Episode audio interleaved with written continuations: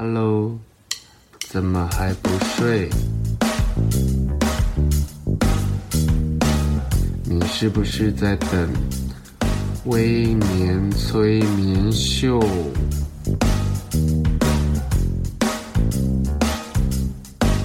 在还没有睡之前，赶快去帮我按个订阅。紧接着，我们就要开始今天的节目。Hello，大家好，欢迎收听今天的微年催眠秀。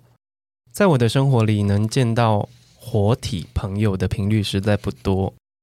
大部分的时候，我只能远远关心，用自己的方式支持他们做的每一件事情。不是感情淡，而是我们都很忙。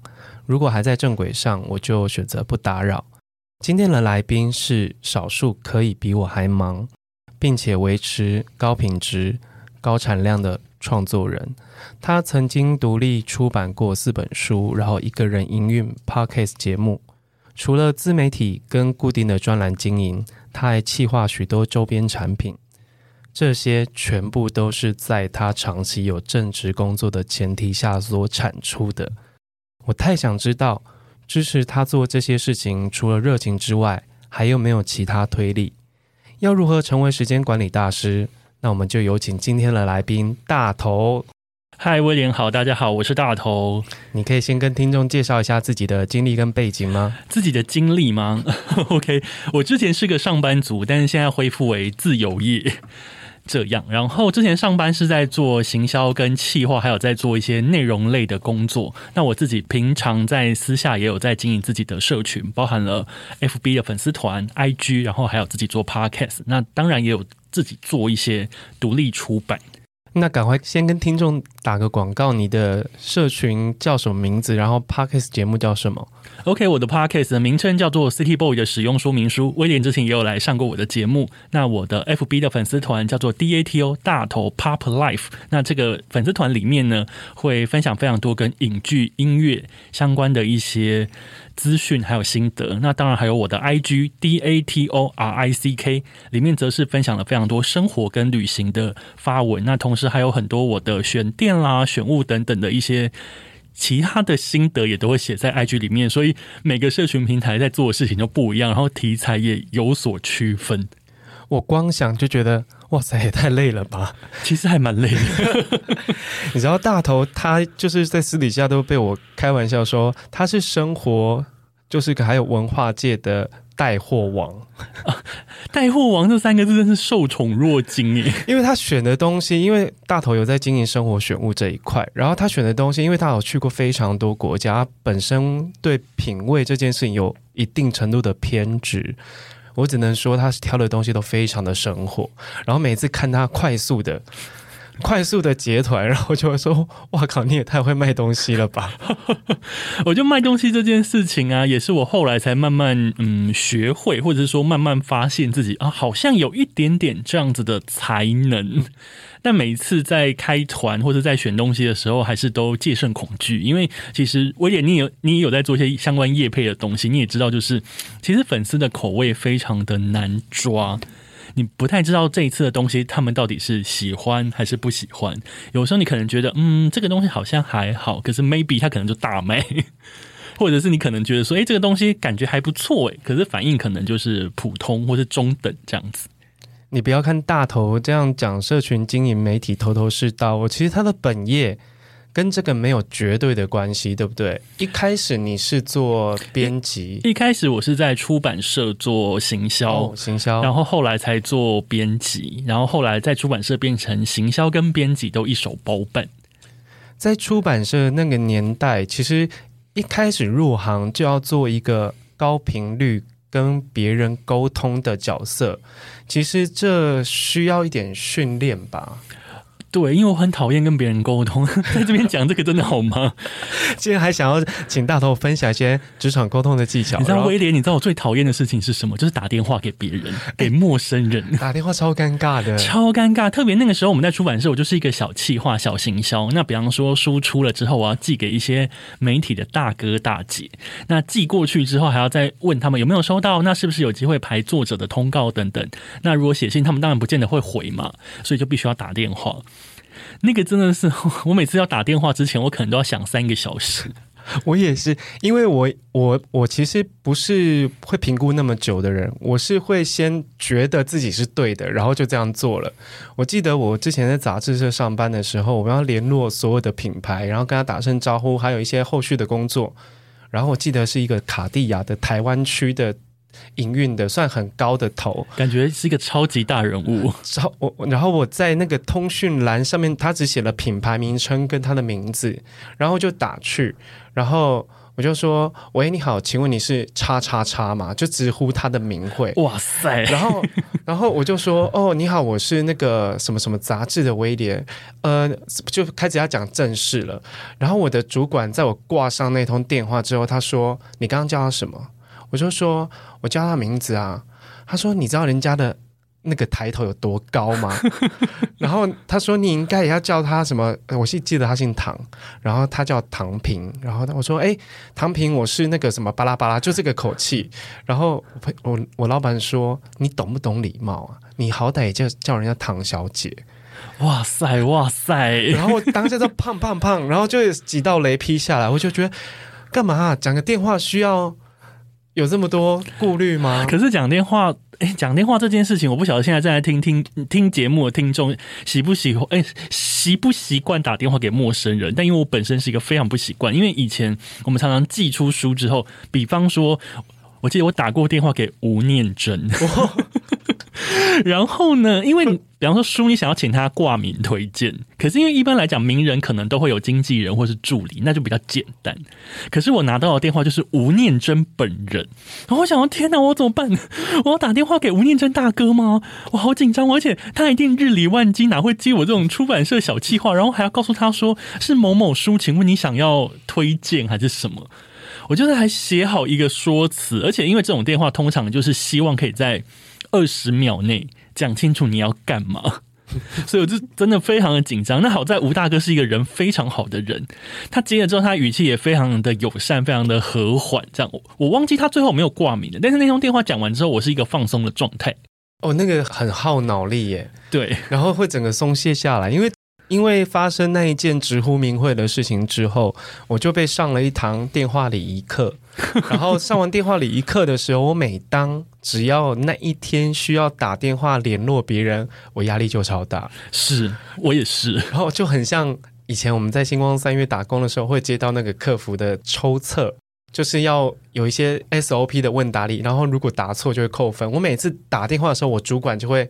不打字，然后我就讲，我会发现监听他在监听，我压力都会大到嘴巴都会在抖。然后这件事情，其实我觉得多半的人在入职场之前，其实不是一个擅长高频率的沟通。然后，但是有很多工作，它是必须要每一天跟不同的人联络。然后虽然也不叫我们要练就见人说人话、见鬼说鬼话的本事，可是如果以大头的工作经验来说，怎么样子的沟通会不让别人觉得装熟跟不舒服，尤其是初次联系的人。呃，这个问题我觉得问得非常的好，因为其实呃，我后来的工作也是一个跟行销内容宣传相关的一个工作。那当然，后来我会很常收到各种外部单位想要来谈合作的各种，不管是 email 啦，或者是讯息啦，或者是电话等等的询问。那我觉得其实最重要的是，你要先讲清楚自己是谁，然后以及就是我到底要干嘛。我觉得我到底要干嘛了？这件事情是第一通电话，或者是说第一封信里面，我会最在意的。因为大家每个人都日理万机，都非常的忙。那如果你没有办法很清楚的一下就讲到重点的话，有时候在忙起来，你也根本很难再问说，那所以呢，后面我这边还有各式各样疑问的事情，你要回答我吗？就是你要来谈合作，你要先讲清楚你到底要干嘛吧。就是那，因为后来我们上班比较久了，因为我跟威廉一样都是那种职场老屁股，所以职场老屁股其实一下你就会看穿那封信后面的真正的意图。比方说，哦，你想要吃我豆腐，我看出来喽。哎、这个要很难呢，拜托分享一下，因为我们已经有点社会经验了，然后见过一些些许的大风大浪。有时候有些人，不管是电话、信件，任何的沟通，很明显他是话中有话，或者他藏了一些像大头说的意图。我们要怎么样？不着痕迹的、不失礼貌的回复呢？其实有时候我们最常遇到的，应该是所谓的资源交换、互惠，对对，互惠，好讨厌这两个字。对，你看威廉说超讨厌这两个字。那有时候互惠是，我就会开始去研拆解那个互惠，就是你要从我手上拿多少东西，以及你有多少东西要给我。那如果你只有写希望可以从我这边拿走什么，你自己却没有说你要给我什么的时候，我就想说，哦。你这边互惠到底是惠到我还是惠到你呢？就厚脸皮啊，就很常遇到。哇塞，脸皮这么厚。可是我后来都会去想，其实这些窗口他也蛮蛮可怜的，因为一定不是他的本意，是一定是他的公司或主管迫使他去发这封有可能会被讨厌，或者是有可能被看不起，任何遭受到负面反击的一 一封信。可是。你在这么长的时间、这么长的工作时间，跟无数个人交手，一定会有个人的喜好，或者是你在见到这个人，或者是收到这封信的时候，其实你已经知道他是谁了。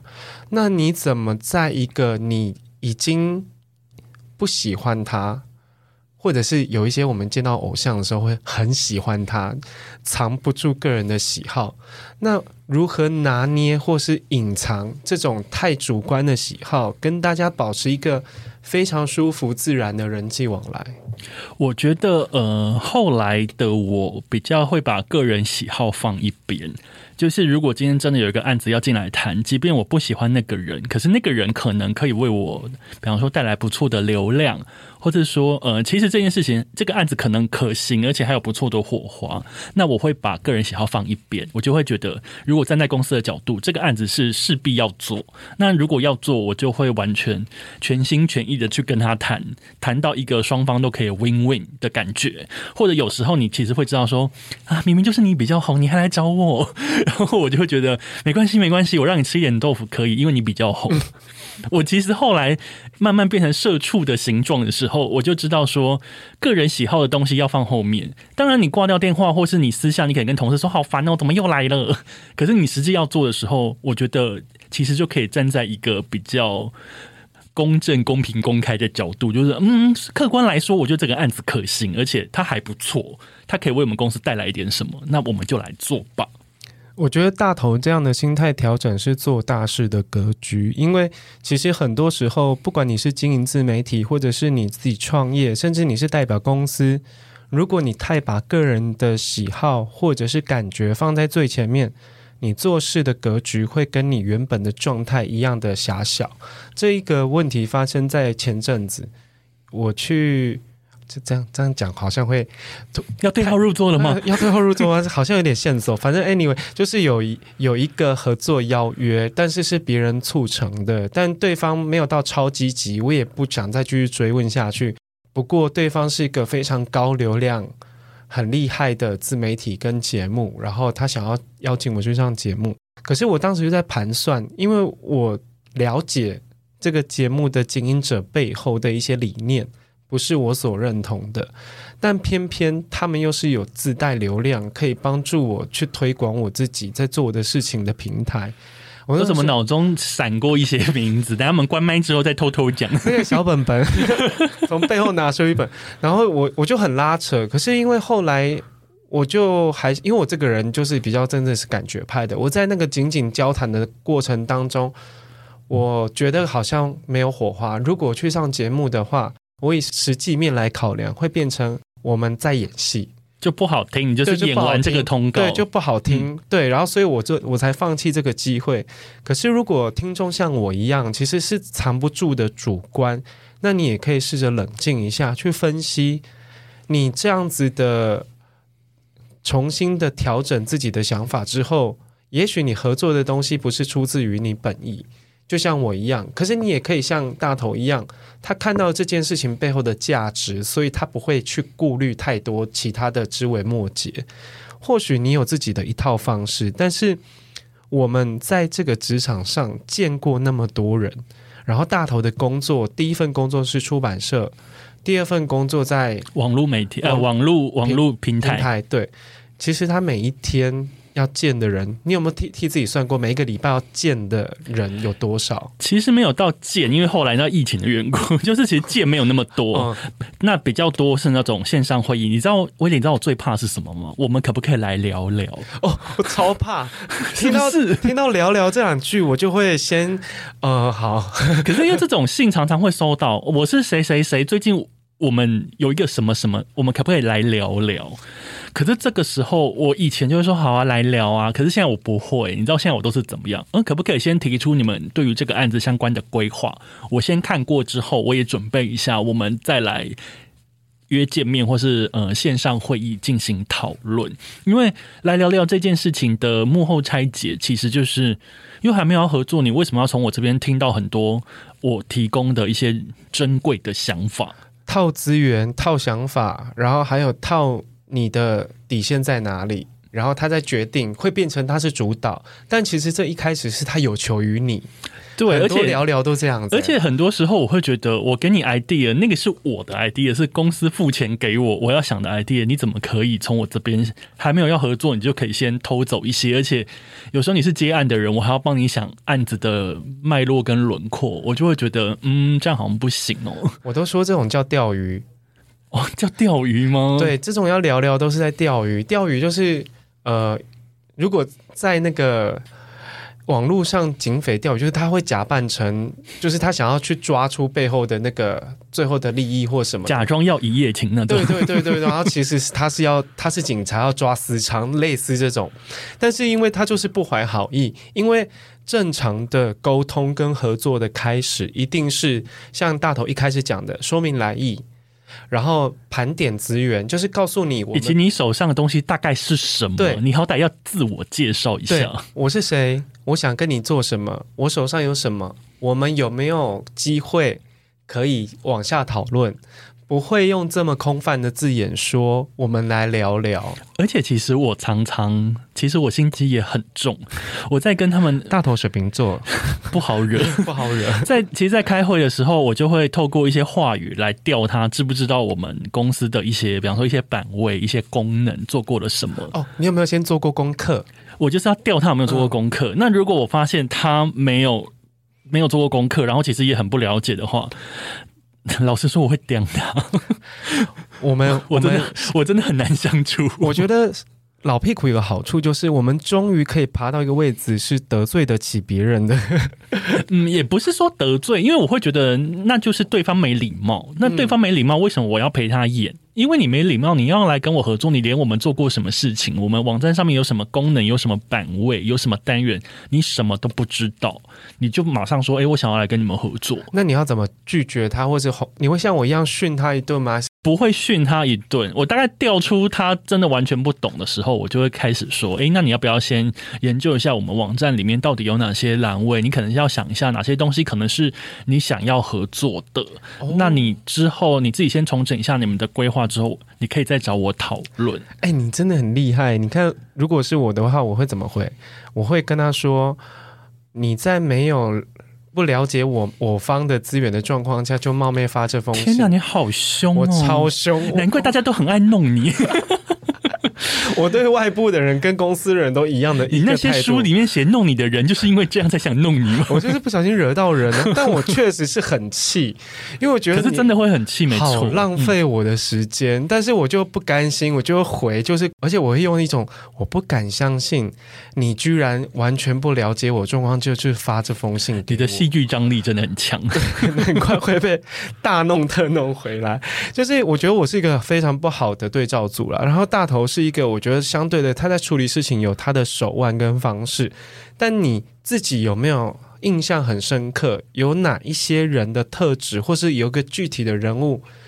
去可以当你让你当一个范本，或是他是你的沟通人际沟通上的指标，你很想要像他一样，呃，游刃有余，跟大家都处得很好的人。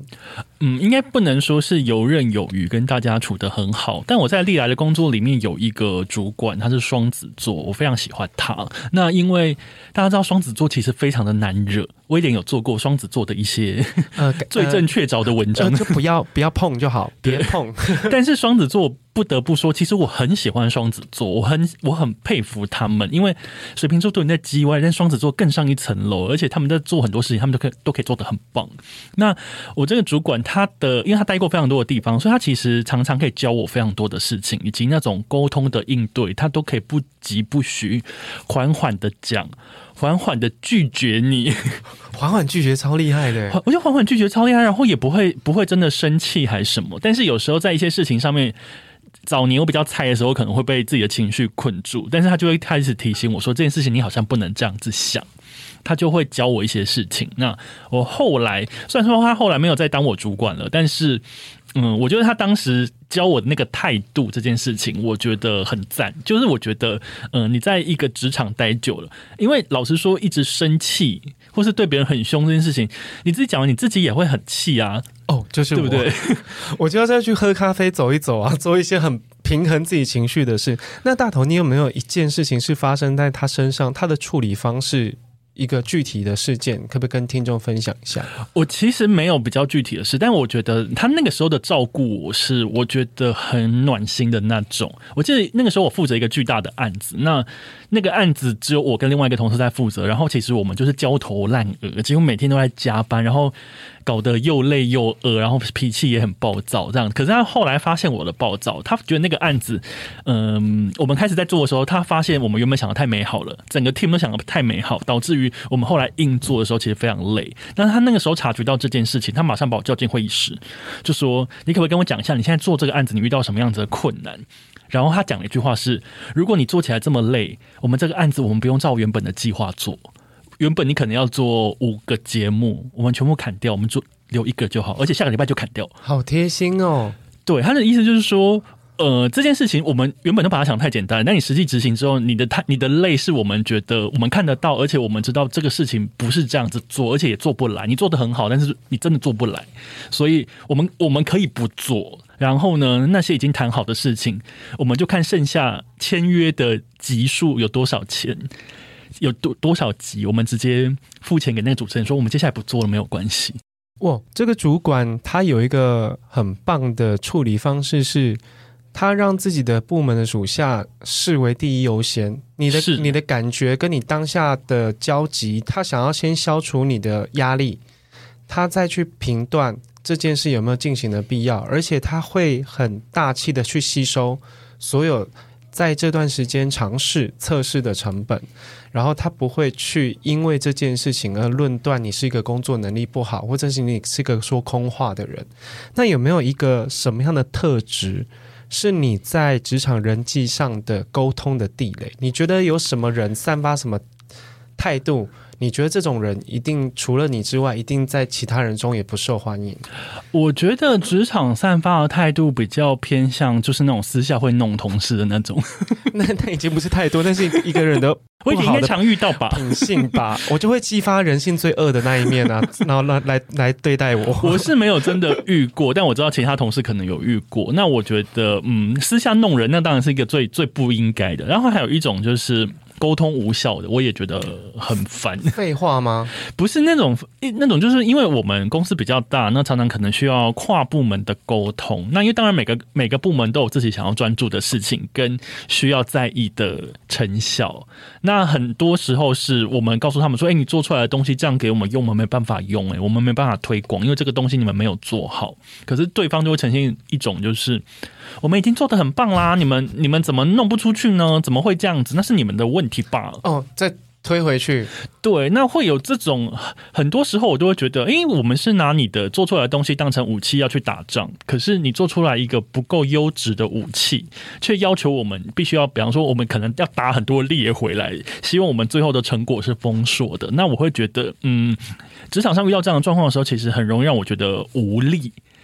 就是你明明就是拿那个烂掉的东西，但是你却要拿那个烂掉的东西去跟大家推广，说这个东西很棒，你们赶快来这样子，我就会觉得，嗯，这样子的感觉会让我觉得很疲倦，这样子。哦，那也意味着，其实他所说的话，然后跟你们沟通的事情，他其实没有办法承担或是担起这件事情的责任，他没有办法打包票说我们已经做到最好了，他其实有一点半信半疑，然后想说这是一个麻烦事情，赶快把它推出去，有就有，没有就没有。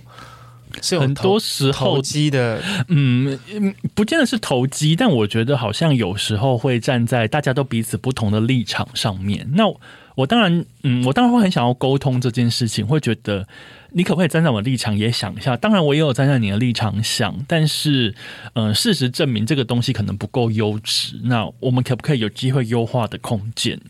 就是我会尽量去跟他们谈，但有时候谈了老半天。进展有限，那我觉得威廉以前在大公司你也知道，就是大公司很爱开会，无效会议，无效会议跟每个月都要检视那个 KPI 有没有达成啊，OKR 有没有达到目标啊，然后我就觉得现在到底是怎么样？就是 我们要花这么多时间，然后明明就是东西不够优，但是你又要求 KPI 什么的。我懂，因为像大头那个同事那种态度，就是我以前也很害怕遇到的人。我们的讨论并不是要争谁对谁谁错，也不是说这个东西一定是我主观的好，或是你主观的不好。我们来讨论这件事情可以怎么做，可以变得更好。可是当下有很多人一旦被质疑的时候，他就赶快反击，他就赶快丢，赶快推。他并不是想要讨论这件事情，让他如何变得更完善。因为有很多人在讨论这件事情的时候，他会觉得说：“你是不是觉得我很烂？”或者是说你在质疑我们部门的做事，就会想到另外一边去。我一旦遇到这种人，我就会立刻停止沟通。你会停止通？我会停，因为再讲下去，离开会议室。对，我会将这场会议或讨论这件事情先终止。你真的好难惹。有吗？我这是很有效的处理方式，因为 你接接下来讲的每一字每一句话，他到他的耳朵里面会读成另外一种意思了，所以我一定会说：“哎，大头，那我们这件事情先先到这边为止，然后我我先去准备一下，你也去准备一下，那我们下一次再沟通。我们今天这个会议就到此先结束。”你这样好像是一个比较好的办法，对，因为再下去就是你推，哎，是你啦，是你，又不是我，就是会变成这种状况。可是还是会有人不喜欢这样子，诶，是，但但因为我觉得职场真的难免，特别是你在一间可能规模比较大的公司的时候，我真的觉得，因为跨部门真的是像我刚刚所说，大家都有自己不同的 KPI 跟目标。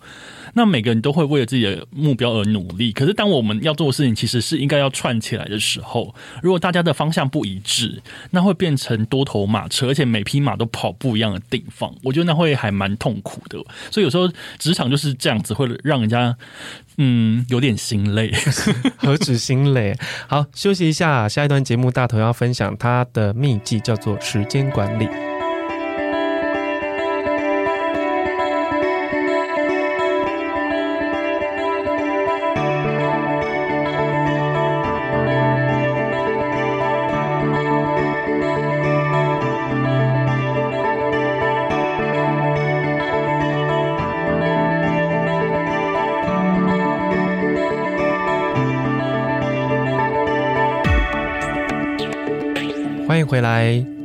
崔明秀。上段节目，大头分享他的一些职场沟通以及人际的处理方式。其实，在大头的节目《CT Boy》的使用说明书中，曾经访问过大象体操。他说：“生活里难道不能只做自己擅长的事就好了吗？让自己辛苦、自己累的挑战，真的有必要吗？”我觉得这句话对大头而言。他是必要的，因为他真的做太多让我想想都想不到的事情，而且有这么多吗？而且你的事情是同时进行，我觉得那才叫惊人吧？啊，对，真的是同时进行。对，你是同时进行，它是很多很多轨的列车，同时要开往不同的地方。然后，因为我这个人专注度可能需要高度专注在某一件事情上面，我如果一一心。我的极限大概是三用，大头可能是可以到八用左右，有这么多吗？那我超级好奇你做这些事情，因为我跟大头偶尔会见一次面，然后聊一下最近在干嘛。每一次他都带了新的想法，跟他最近接下来要做的事情，包括他前阵子出版的旅行书，然后旅行书中还有。周边，然后它的周边哦，你跟大家讲一下，它的周边有多迷人。你的哦，我前阵子自己以募资出版的方式独立发行了一本书，叫做《Little Me Little Trip》北欧一人旅日记。然后那个时候我做了一个周边是即可拍相机，我听到时候愣了一下哈，是我想那个即可拍吗？这个就是你想的那个。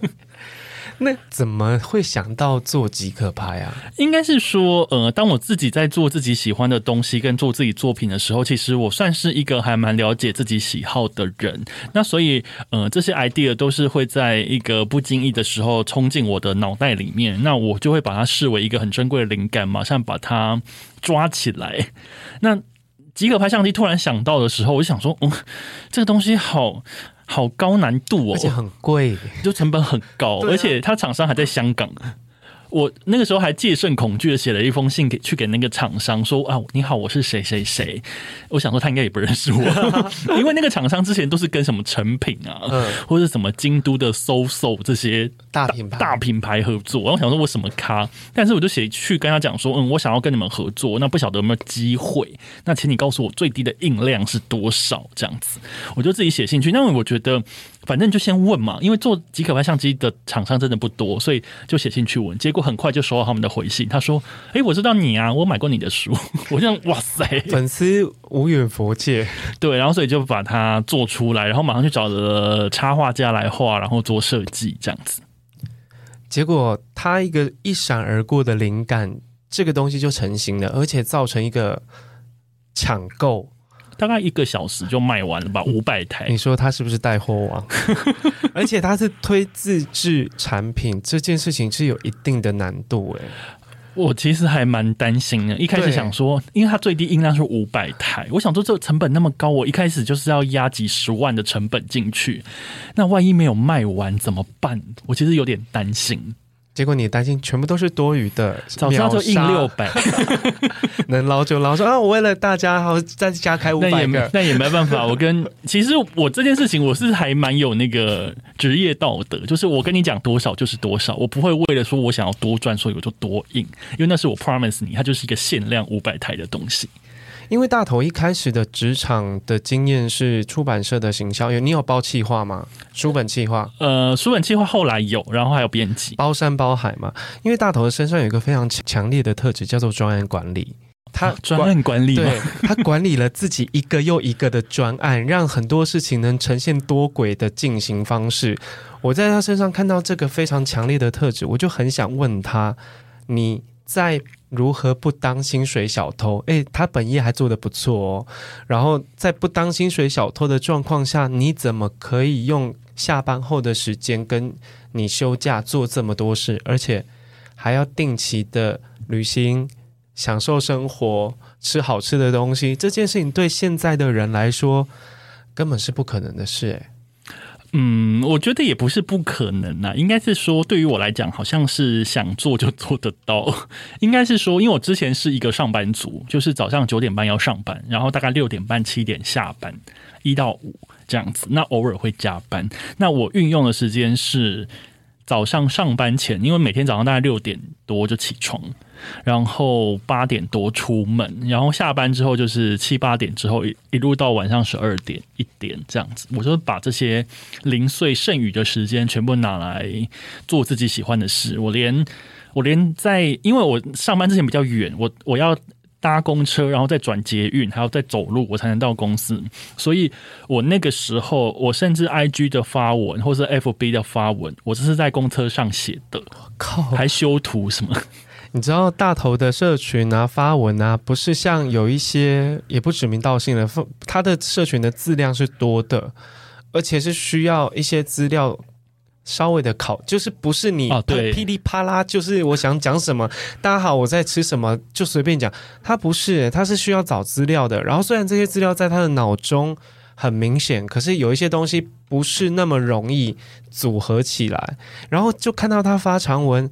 然后接下来又要再 IG 再发一个，他刚刚吃了好好看的早餐，好，就是我说的好看的早餐是，他会去享受每一个早上，他不是那种胖胖胖胖，像我这种九点要上班睡到八点五十的那种，真的假的？以前啦，以前啦。然后因为我们没有硬性的迟到规定，其实我们也没有，对，但他就做到了我在职场做不到的高度自律，我的自律都是之后出来自己成为自由业之后。因为你不自律就没有时间，是对，然后唯有自律才能做很多自己想做的事情。可是因为以前在上班的时候，我没有办法为了吃一顿好吃的早餐，享受享受某一件事情而早起，甚至下班后，我也宁愿过着嘻嘻哈哈、糜糜烂烂的生活，我也不会有太多时间去做我一些心理的计划。可是大头的自律不够，而且他的实践度很高。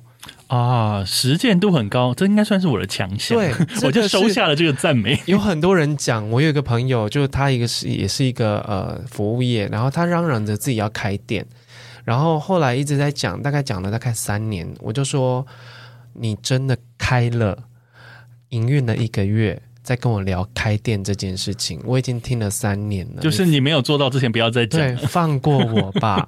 然后他也不是没钱。他也不是没想法，但他就不肯给自己时间。然后我就看他说：“哎，晚上怎么会去混夜店？”然后这个我还常笑说。这把年纪的不要太常在夜店出现，人家会觉得你真的很闲。然后他就说：“干嘛？我就喜欢喝酒啊！”就这样，我就说：“可是因为你有你自己去在生活里，你一定有顺序排位。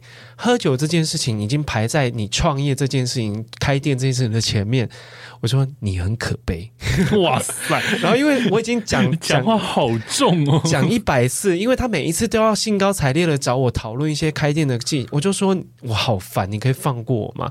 然后后来又开始讲一些重话的时候，他说：“好啦，好啦，好啦。”他才开始有一些动作。我就是因材施教啦，我不是对每一个人讲话这么重。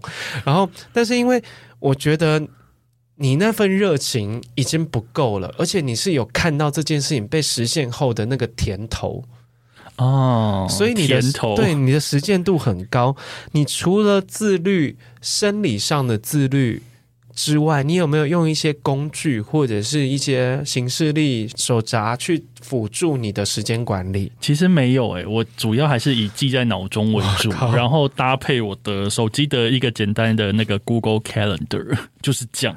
哦，就是最基本的。对，但我每我会记得，就是哦，今天可能要交一个 Podcast 的访纲，然后嗯，礼拜几可能要去录音室录音，然后今天有一个什么文章我想发，而且也不一定所有发的东西都跟叶配有关，有些只是哦，我好想要介绍这个，或是我最近看了这个剧，我很喜欢，我一定要为他写一篇什么，那我就是会。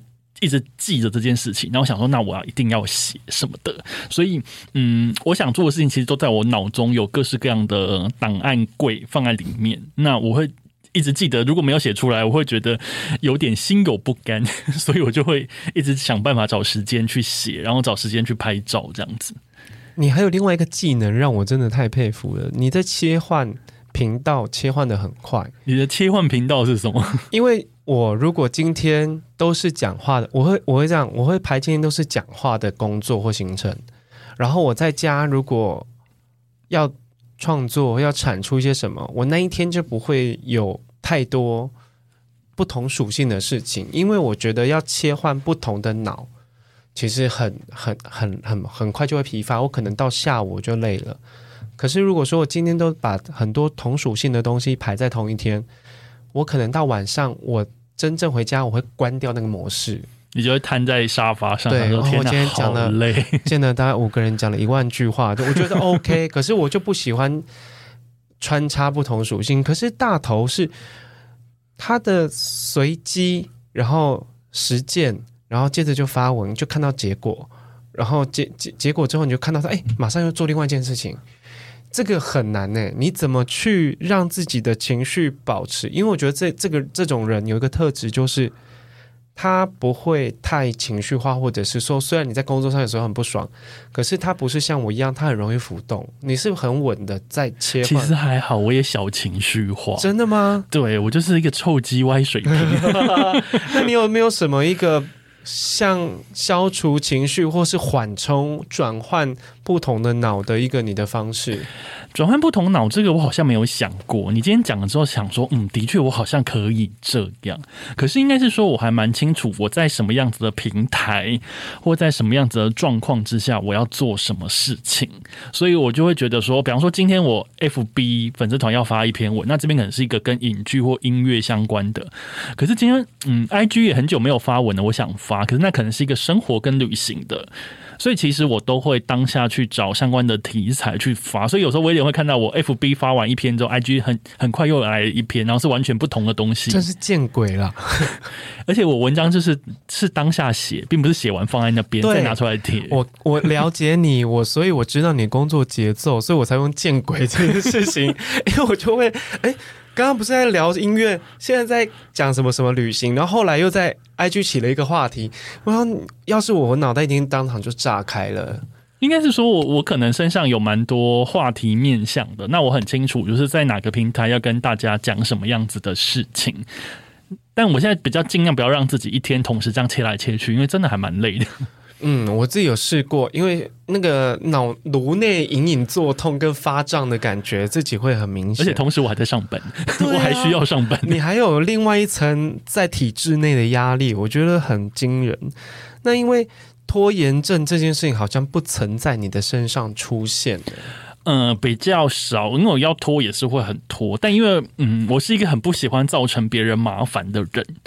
我的做人准则就是不要造成别人麻烦为最高指导原则，因为我觉得我只要拖，我就会害到别人，这个我不要，因为我常常也是被别人拖到的人。那我知道那种被拖的感觉很痛苦，就是 deadline 到了没有交稿，或是 deadline 到了东西没有给的这种事情，我会觉得很焦虑。所以我自己是要求自己，就是如果能不拖，我就不拖。然后甚至是嗯一些杂志专栏来要稿什么的，比方说他压六月三十号要给文章，我可能六月二十五我就交了。对呀、我对于准时提前交，我觉得准时 OK。提前好几天那种，我真的是遇到这种写手或者是作者，我们收到信的时候就会忍不住说：“你看大头几号了，居然在二十五号就交了。”我们自己都还受宠若惊嘞。可是我会觉得我，我我就是减少你的麻烦嘛。那这样子，说不定你们以后还有什么案子会想到我呀？因为大头很好用，无形中他其实不拖延这件事情，会替自己在建立个人品牌上面有非常大的帮助。那最后。最后，最后有一个网友的问题想要请教大头，那我们就读一下网友的问题。他说：“威廉你好，最近我想帮退休的爸爸规划料理宅配的团购事业。爸爸都退休了还不放过他，把爸爸的拿手菜做冷冻调理包放到网络卖。”不过我最近有目前有正职工作，说真的，我也不敢贸然辞职，只能用下班后或假日的时间慢慢规划。但进度缓慢，让我有点焦虑，因为自己的本意也不是做这行的，我不知道该怎么开头跟怎么延续这样的想法。可以请威廉跟职场导师大头给我一些建议吗？我看到这个课程这个问题的时候，其实我第一个想到的是，你既然有正职也不敢贸然辞职，然后本业不是做这行，那你为什么会想要帮爸爸卖冷冻调理包啊？我第一个问题是这个，嗯，那另外就是说，诶，如果你想要做，你是一个门外汉，我觉得那也没有关系，但是你可能需要大量的去做功课，因为我是一个。喜欢做功课的人，今天如果我要买一个什么什么，我就想说，哎、欸，你来看一下网友的意见。嗯、比方说前阵子我在那个研究那个嗯投影机，然后因为这个投影机也是一个新世界，然后想说那边看什么流明啊什么什么，就是流明数，对对对，人家想说这天啊这什么？那我就要研究一下。嗯、然后比方说。今年想说跟着朋友学一些，比方说看房子的一些小技巧或者是技能等等。那我会一直听房地产的 podcast，然后去了解啊，什么新城屋、预售屋、中古屋，然后斡旋金什么什么，就是各式各样。然后什么动具，然后什么公社比，什么都会去研究。那我会觉得，呃，当我想要做一件事情的时候，我觉得。不熟没有关系，可是你一定要有想要学习的心，因为并不是每个人一开始就可以懂所有的技能。那特别是你现在提到，就是说你想帮帮爸爸做，但是你本身不是做这行，那这个时候你是不是应该要真的是去做功课，挑个一两家、两三家，像你可能像你想要成为的样子的品牌。比方说，在卖米糕的啦，在卖卤味的啦，等等，你发现说，哎，对方好像也是一个小家庭，一个什么妈妈什么在做的，那你是不是要去跟他买东西？那这个买是你要去看他网站怎么建构，他的物流是怎么送来，那送来的时候是怎么包装，那那个下单的流程顺不顺？那这个时候你才能知道说，哦，大概如果我要买一个东西，我要卖一个东西，它会经过这样子的流程。那这样子的话，那包装你肯定要想说，一开始因为你要卖冷冻食品嘛，要怎么把它变成冷冻调理包呢？那个做真空包是不是有工厂可以做？这个就是一个问题嘛。再来是做好之后，包装要怎么包才会让这个东西很漂亮？那纸箱是要买现成的呢，还是要发设计去做？那再来就是物流。物流要怎么出货？你要串绿界吗？你要串信用卡吗？嗯、还是你只能 seven 店到店呢？嗯，那如果要绿界，那你要去研究哦，绿界该怎么串，信用卡该怎么串？嗯、那如果要店到店的话，超商的那个什么 seven net 的网站可以怎么串？那是不是运费比较便宜？你要把这些东西，所有东西都列出来，然后你再去评估什么样子的方式对你的品牌来说比较便利，或者是符合成本。因为我补充一下，因为最近副业这件事情一直在我身边被被讨论，然后有很多上班族他可能觉得自己的工作不是很稳，随时有可能会被取代或是被体制淘汰。他觉得如果有一个品牌，或像他帮爸爸卖这个冷冻食品，或者或许这件事情可以从副业变主业也说不定。但大多时候，我觉得像大头说的。你必须要对这件事情先有一个充分的了解，然后不要让它只是个念头。因为大头的刚刚的回答，我觉得很精彩，因为他讲了非常多实际面的东西。这些实际面不是你只有一个念头就可以去触及的。那我也分享另外一个我自己另外一位朋友他在做自有品牌的时候的经验是：你要做什么东西都可以，前提是第一个。你对这件事情的了解程度跟品质，你有品质把关，你有一定的把握。再来是你必须要成为那个种类的消费者，他的他的习惯是，他卖水饺，他就会先订十家水饺来吃吃看，哦，要吃吃看别人的水饺是怎么卖的，怎么做的，什么味道，还有物流，对，还有他们的售后服务，还有他们小编怎么回话。这些东西都是下单流程，对，下单流程，然后用什么平台？我相信你成为消费者之后，你一定会有很多比较具体一点的想法。好，节目的最后，大头，你要不要宣传一下你最近有什么新的动态？好像没有什么新的动态，但是呢，大家欢迎收听我的 Podcast 节目《City Boy 的使用说明书》。这是一个从 City Boy 角度出发的生活风格节目，所以每一集呢，我都会邀请一些来宾来和我一起讨论，就是增进生活情调的方法。威廉也是其中一个来宾，那一集收听率非常的高，大家可以去找来听。那另外，如果对于我讲一些影剧音乐有兴趣的话，可以追踪我的 FB 粉丝团 DATO 大头 Pop Life 就可以了。那当然，如果对我的旅行跟生活，还有猫咪有兴趣想要看一些分享的话，追踪我的 IG D A T O R I C K。我会把这些东西、这些平台的连接放在今天的节目的最后。那节目的最后，我用一段话来做一个总结。我读过一句话，他说：“所谓的诗，就是将最好的词语，按照最适切的方式排列而成的产物。”我觉得我们每一个人身上懂得很多，知道的事情、会的东西也很多，但能够做最好的安排的人其实少之又少。高品质、高产量不关乎时间管理，是取决于你花多少心思。你看，将语言重新排列，就可以做出诗歌的力道。其实生活也是，工作也是，还有你身上的知识，其实也是。好。如果你喜欢我们今天的节目，也帮我们订阅、分享《微年催眠秀》到 Apple 的 Podcast 按五颗星，然后我们有自己的 IG，也是叫《威廉催眠秀》。谢谢大头，谢谢威廉，好，拜拜，拜拜。